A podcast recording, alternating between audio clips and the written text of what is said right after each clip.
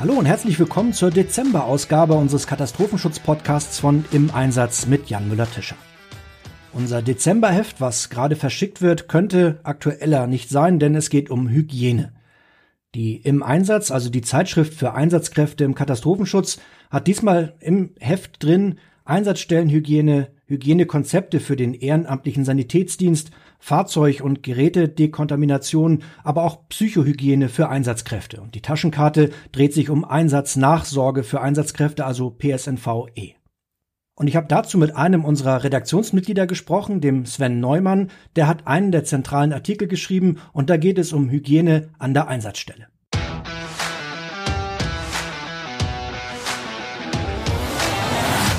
Ja, äh, Sven, vielen Dank, dass du bei mir bist und dass du mit dabei bist und, und dein Thema mal vorstellst. Vielleicht kannst du dich erstmal vorstellen. Wer bist du eigentlich genau? Ja, hallo Jan, vielen Dank für die Einladung. Ich freue mich sehr. Mein Name ist Sven Neumann. Ich komme ähm, aus dem Landkreis Leer, aus der Stadt Leer, aus Friesland. Bin äh, ja, Notfallsanitäter und bestellter Orgel und hier im Landkreis mitverantwortlich für die Stabsstelle Mampf äh, im Landkreis und äh, hauptberuflich ähm, auf der Leitstelle tätig ähm, ja, im Rahmen des Lagedienstes und QM. Und äh, das Thema, was du jetzt für die jetzige Ausgabe von Im Einsatz geschrieben hast, ist so eins, was eben gerade nicht mit den Sachen, die du geschildert hast, so direkt zusammenhängt, nach dem Motto losfahren, Menschenleben retten, Feuer löschen, machen, tun, sondern irgend eher so was, wo ich dann immer so gucke und denke, okay, Einsatzstellenhygiene.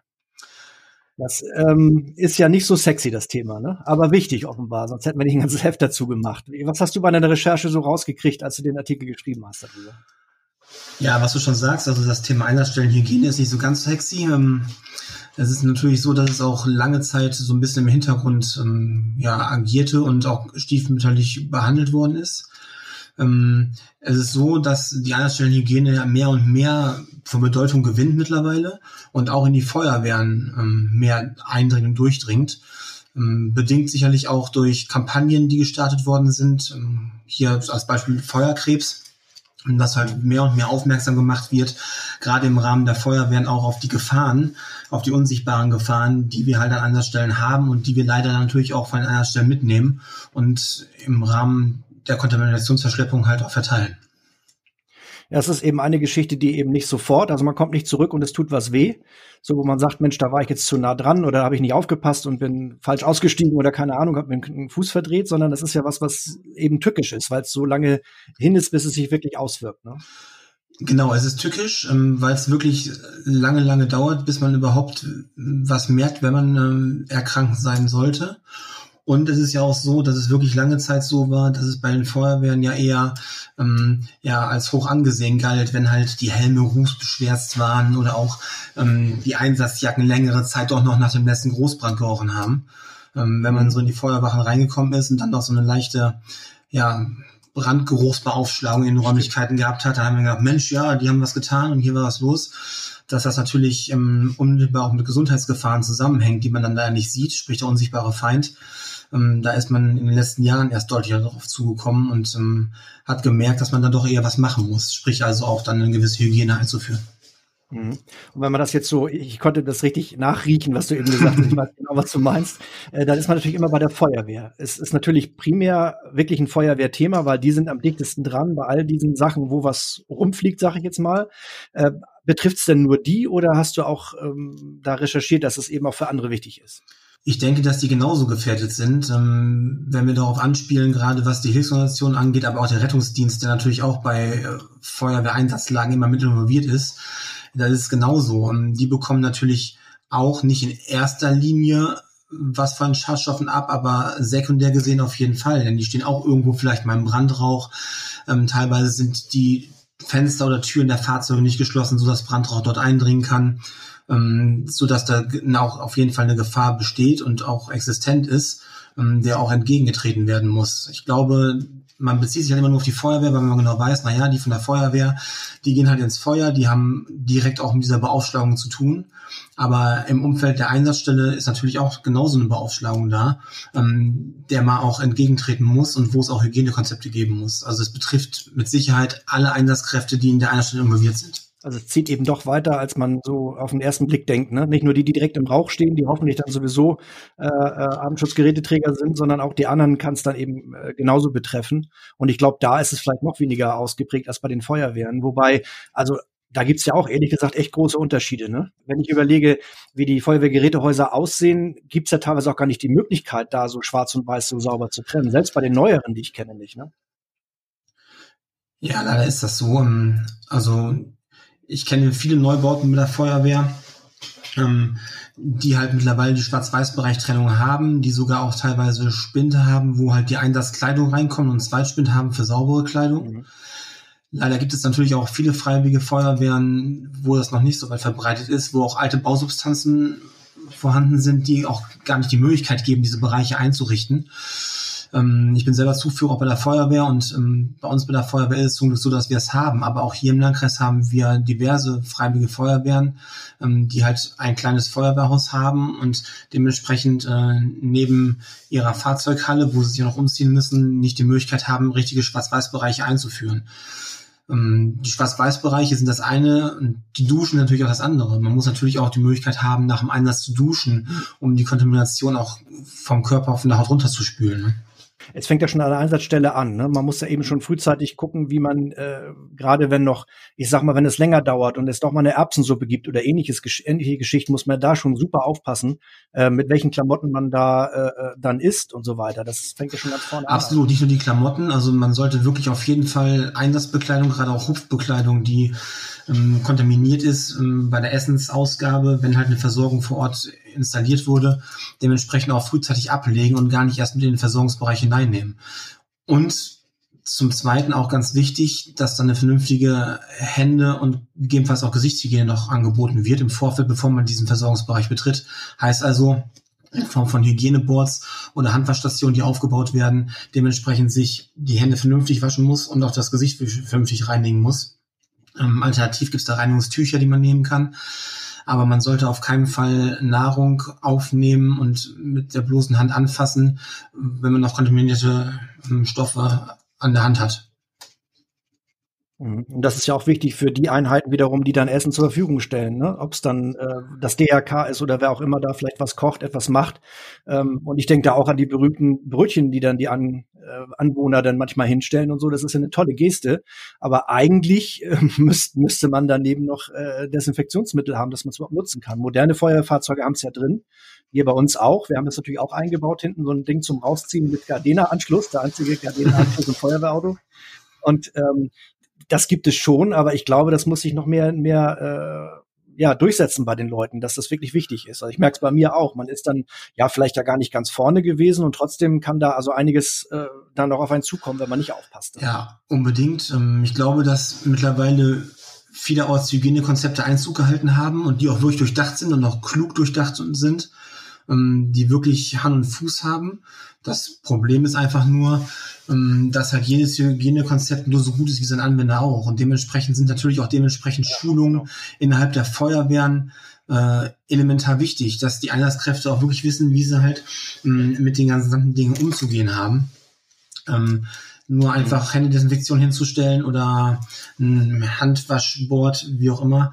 Ähm, ich glaube, das reicht nicht aus. Wir müssen schon wissen, auch wie ich mir die Hände vernünftig reinige, desinfiziere und sogar auch im Nachgang vielleicht sogar auch Handcreme anbiete, um auch einen gewissen Hautschutz wieder ähm, ja, aufrechtzuerhalten. Ja. Also die Anwendung der Hygienekonzepte ist unheimlich wichtig, dass das trainiert wird und auch ja der breiten Masse in der Helferschaft und, und Einsatzkräfteschaft ähm, komplett ja nahegebracht wird, ne, wie man damit umgeht. Genauso auch, wie man kontaminierte Einsatzkleidung auszieht.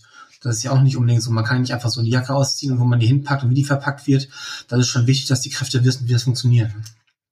Ähm, wenn alle im Einsatz waren und alle jetzt äh, glücklich sind, dass sie dann nachts um vier nach Hause kommen, wer stellt sich da noch an die Tür und sagt, hast du deine Hände gewaschen? Ne? Das ist in der Praxis echt, äh, echt hart. Ne? Also der Job von dem Sicherheitsbeauftragten ist auch, glaube ich, in jeder kleineren Wehr nicht ganz einfach, weil alle sagen ja, ja. Aber dann noch nach dem Einsatz, weißt du, also das ist echt nicht ganz einfach, glaube ich, das so ein Thema. Definitiv nicht. Ähm, zumal ja auch alles, was an Zusatzdingen auftritt, auch bei den Feuerwehren oder auch den Hilfsorganisationen, ist mit Zeit verbunden mhm. und auch mit Aufwand, was du schon sagst. Und es ist ja nicht nur auch das darauf aufmerksam machen, sondern es ist ja auch das Dokumentieren, das schriftlich festhalten, ja. archivieren. Mm, das sind ja viele, viele Sachen, die im Nachgang noch gemacht werden müssen, die halt auch der Bürger gar nicht erkennt und gar nicht sieht, was halt noch an zusätzlicher Zeit und auch Kraftaufwand teilweise noch erfolgen muss durch die Kräfte nach dem Einsatz, um sich auch wieder vernünftig einsatzbereit zu machen. Mhm. Ja, und das Einzige, was man jetzt an der derzeitigen Lage mit Corona sagen kann, ist, dass vielleicht äh, die Sache mit der Hygiene ja eher bei den Einsatzkräften angekommen ist. Ne? Das ist vielleicht der einzige Vorteil, dass man, dass dadurch das Thema jetzt wirklich in aller Munde ist. Äh, ansonsten ist natürlich das mit Corona noch eine zusätzliche Belastung, weil auch da kann natürlich auch für Feuerwehrleute zum Beispiel, die mit zu einem Einsatz kommen, ja auch noch dadurch eine, eine Gefahr entstehen. Ne? Das gehört ja auch zu dem Thema mit dazu. Da haben wir auch einige andere Artikel noch im Heft mit drin. Ne? Ich glaube auch. Ich glaube, dass ähm, die Corona-Sache viele, viele Bürger, aber natürlich auch Einsatzkräfte noch ein bisschen mehr sensibilisiert hat.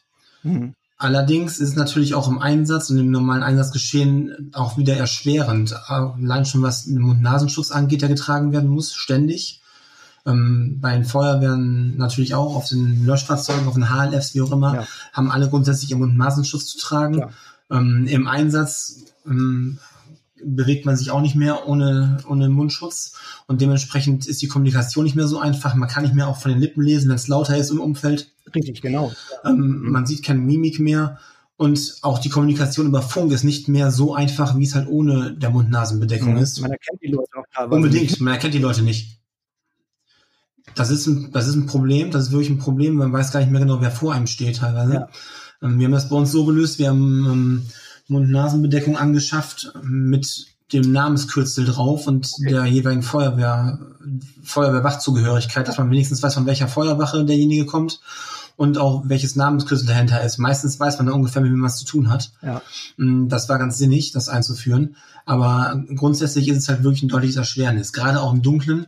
Man weiß wirklich nicht mehr, wie man es großartig zu tun hat. Genau. Und wie gesagt, die Kommunikation ist da wirklich auch ein größeres Problem. Allerdings muss man sagen, dass ich, das ist mein ja, das ist meine Erfahrung, auch nun als Einzelner bei Feuerwehr oder aber auch als Orgel draußen, die Einsatzkräfte wirklich stringent an die Vorgaben halten. Also wir haben da keine großen Probleme mit und ich denke, das ist bei den meisten Feuerwehren so und auch bei den mhm. Hilfsorganisationen, dass sich wirklich stringent dran gehalten wird und das ist auch gut so.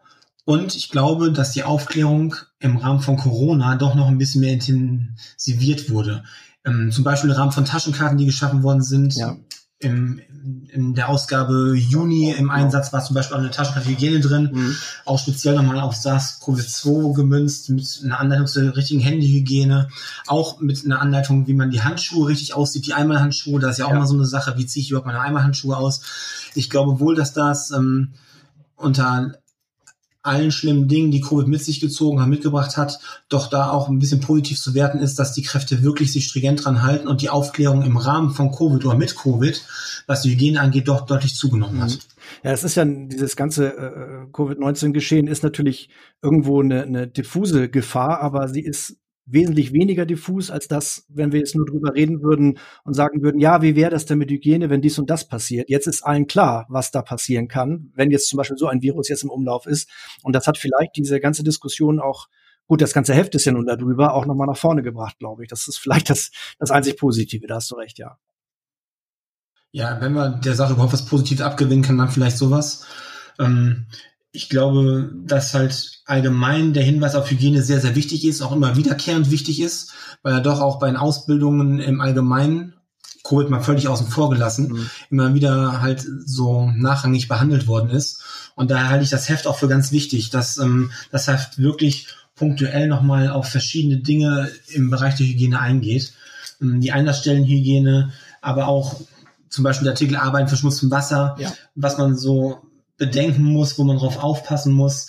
Ähm, ich finde auch die Praxisbeispiele der Bekämpfung der Pandemie nochmal ganz gut, dass man auch weiß oder dass überhaupt auch nochmal darauf aufmerksam gemacht wird, wie viele ehrenamtliche Helfer eigentlich in diese ganze Lage eingebunden sind mhm. und da tagtäglich wirklich eine hervorragende Arbeit machen mhm. und ähm, dementsprechend auch Gefahren ausgesetzt sind, gerade auch Abstrichteams, die unterwegs sind, wie die sich schützen müssen, wie da die Hygiene ist. Das sind viele, viele ehrenamtliche Helfer auch, die auch ihr Privatleben natürlich haben und dementsprechend sich da auch wirklich immer einer gewissen Gefahr aussetzen. Und würden die sich nicht vernünftig schützen, wäre es halt ein großes, großes Problem für alle Beteiligten und auch fürs private Umfeld. Ja, ich danke dir ganz herzlich. Vielen Dank, dass du mir da mal so ein bisschen Einblick gegeben hast in die Recherche zu deinem Artikel. Und äh, ja, dann gern bis zum nächsten Mal. Ne? Ganz gerne. Herzlichen Dank für die Einladung und äh, gerne wieder. Ja, das war sie schon, unsere Dezemberausgabe zum Thema Hygiene an der Einsatzstelle. Wir hören uns hoffentlich wieder in vier Wochen und bis dahin wünsche ich allen eine möglichst einsatzfreie Zeit. Tschüss und vielen Dank fürs Zuhören, sagt Jan Müller-Tischer.